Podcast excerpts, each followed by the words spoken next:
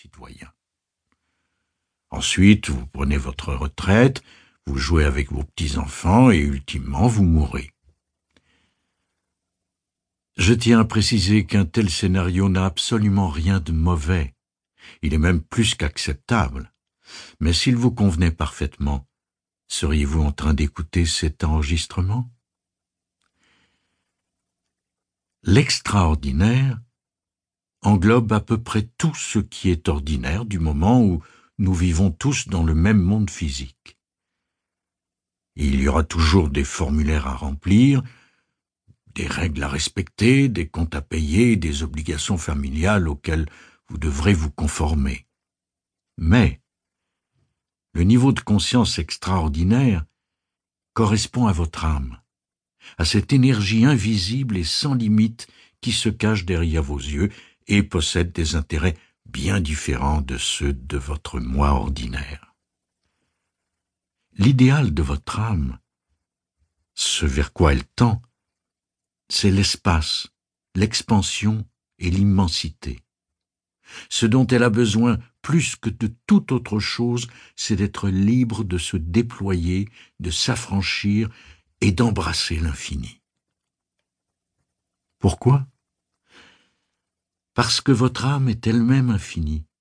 Elle ne connaît aucune restriction ou limitation, elle ne veut pas être enfermée. Et quand vous essayez de la contrôler au moyen de règles ou d'obligations, elle devient misérable. Votre moi invisible est extraordinaire, car il est un fragment de l'âme universelle qui, elle, est infinie.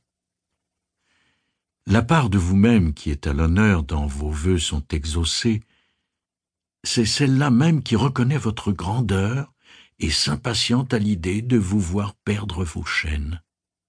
Elle repose sur une nouvelle conception de vous-même, une conception qui s'inspire de votre âme. Examinons alors cette idée de plus près, et voyons ce qu'il vous faut faire pour que cette conception de vous-même soit conforme à la façon dont vous désirez vivre votre vie et au rôle considérable que vous pouvez jouer en tant que co-réalisateur rationnel et sensé de vos souhaits et désirs. Quelle conception avez-vous de vous-même?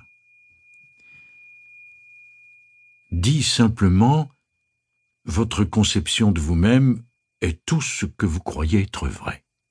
Les certitudes que vous avez quant à votre personnalité sont les ingrédients d'une recette que vous utilisez pour élaborer votre conception de vous-même. Ces ingrédients ou certitudes se divisent en deux catégories. Une conception extérieure et une conception intérieure. La conception extérieure.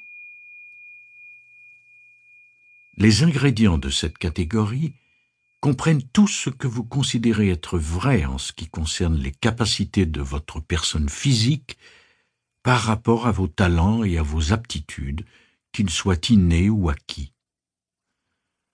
Vos certitudes quant à votre maladresse, votre coordination, vos performances athlétiques ainsi que vos talents artistiques et musicaux représentent la liste non exhaustive des ingrédients qui composent la recette de votre individualité. On retrouve de tels descripteurs pour toutes les facettes de votre moi extérieur. La conception extérieure de vous-même peut également comprendre le rapport que vous avez à la santé, ce face à quoi vous êtes prémuni, ce vers quoi vous tendez, vos maladies de toutes sortes, etc. En plus de votre intellect, de vos talents et de vos traits physiques, vous assaisonnez également votre conception extérieure de vos caractéristiques personnelles. Vous savez si vous êtes quelqu'un d'affirmé ou de timide, si vous êtes calme ou bruyant, autoritaire ou obséquieux, craintif ou courageux, audacieux ou peureux, et ceci n'est qu'une liste bien incomplète des descripteurs ou des épices qui peuvent caractériser une personnalité.